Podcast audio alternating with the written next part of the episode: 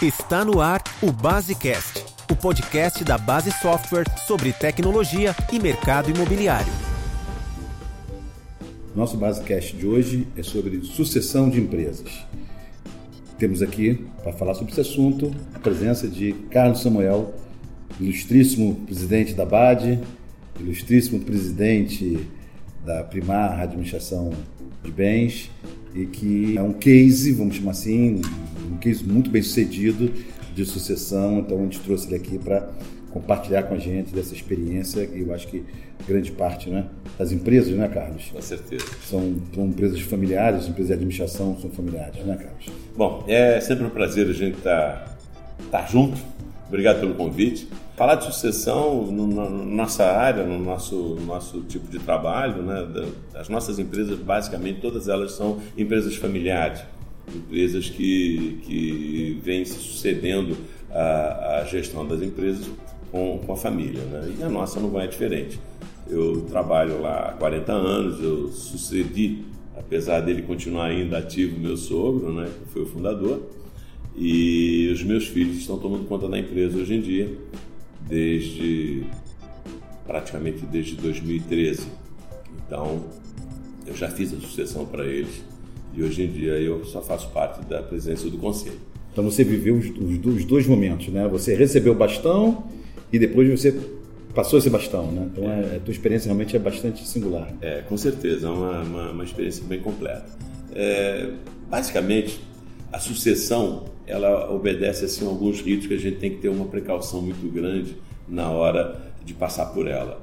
Eu vejo assim com preocupação as empresas que não conseguem fazer bem feita essa sucessão, porque via de regra quando a sucessão não é bem feita e aquele que vai suceder não recebe de antemão já a carga que ele deveria receber para ter a responsabilidade de tocar a empresa, ele pode não ir tão bem se o sucessor, o sucessor não souber passar para ele essa fase. É muito importante que saiba passar para ele a responsabilidade, para que ele tenha é, a possibilidade de dar continuidade àquele negócio. Então existe uma fase de transição, vamos chamar assim, não é? essa fase de transição tem que ser respeitada para que essa passagem seja a mais tranquila possível, que os resultados possam ser né, é, alcançados nessa sucessão. Com certeza. A transição ela é complexa porque muitas vezes aquela, aquele gestor, aquele dono da empresa que está há tantos anos, e é obviamente que se ele está há tantos anos é porque deu certo no que ele estava fazendo, é, delegar para o sucessor a continuidade do negócio é, é, é, é, difícil, né? porque ele vai abrir mão dele ser o gestor e vai passar essa gestão para outro que está chegando agora, ou que chegou agora há pouco tempo, né? Então tem que ser muito bem avaliado isso para ver se, primeiro, se quem vai suceder tem realmente competências e capacidade para dar continuidade ao negócio, porque sabemos muito bem, né, Ronaldo, que não é porque eu, eu sou, posso ser muito bom que o meu filho vai ser tão bom quanto eu, ou eu posso ser bom, bom nesse, e, nesse assunto, pode ser muito bom em outra coisa, mas não nesse, nesse assunto. Então, é, temos que tomar certos cuidados, ter experiência, ter, esperar, esperar a experiência dele para ver o que ele faz. Mas, é, é, é, é Carlos Samuel, a gente convive muito com esse mercado, né, e de muitos anos, então a gente normalmente percebe duas situações que acontecem, vamos chamar assim, são dois erros que eu acho que pode ser considerado comuns nesse processo de sessão.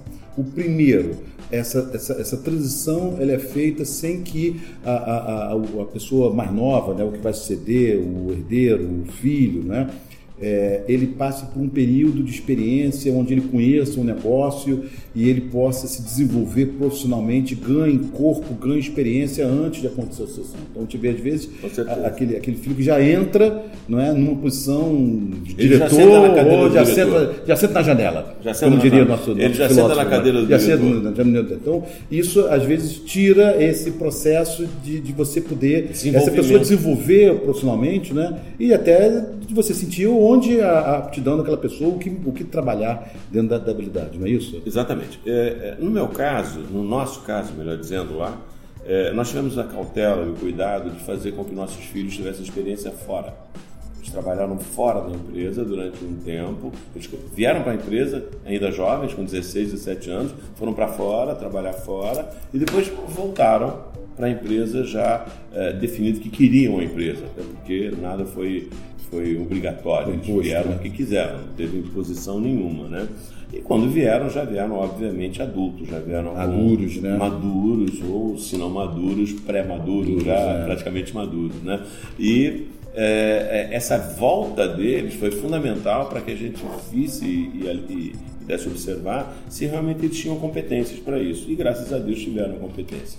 E depois cabe a gente que vai sair saber o momento certo também de entregar, de delegar. Porque não adianta nada você ter teu filho para ser teu sucessor e você tolher o, as pernas dele, você frear o, o crescimento era, dele. Era não, isso exatamente que Não eu, pode acontecer é, isso. Isso é exatamente o que eu ia comentar com você, Samuel. É que um outro erro frequente que te vê é que a pessoa está lá é, às vezes, muitas vezes como diretor ou numa posição é, de protagonismo na empresa, é sucessor, mas na prática ele não tem autonomia para nada. Então, é, é, cria-se uma, uma, uma, situação também onde não existe o desenvolvimento dessa pessoa, uma vez que ela não tem a autonomia, a liberdade de desenvolver o seu trabalho. Né?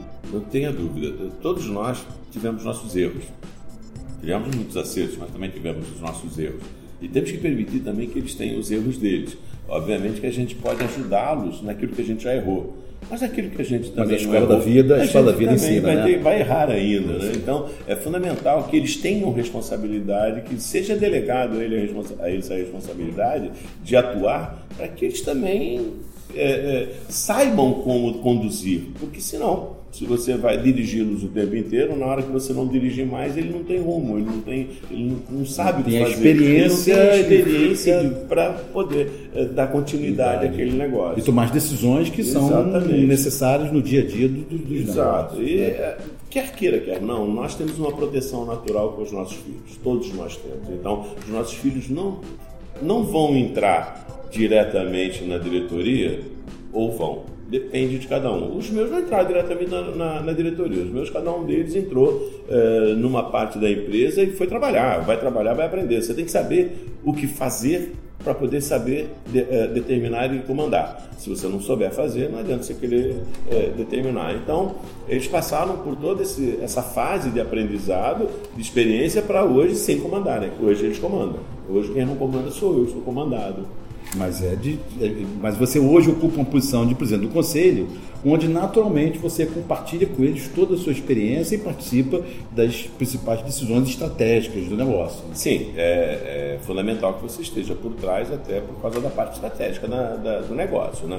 Mas a, a operação a, mesmo. A operação sai fora. sai fora. Não fica, que senão você atrapalha. Deixa eles fazerem. Fica à distância verificando, porque quando você está na operação, você por vezes não consegue ver o que está acontecendo.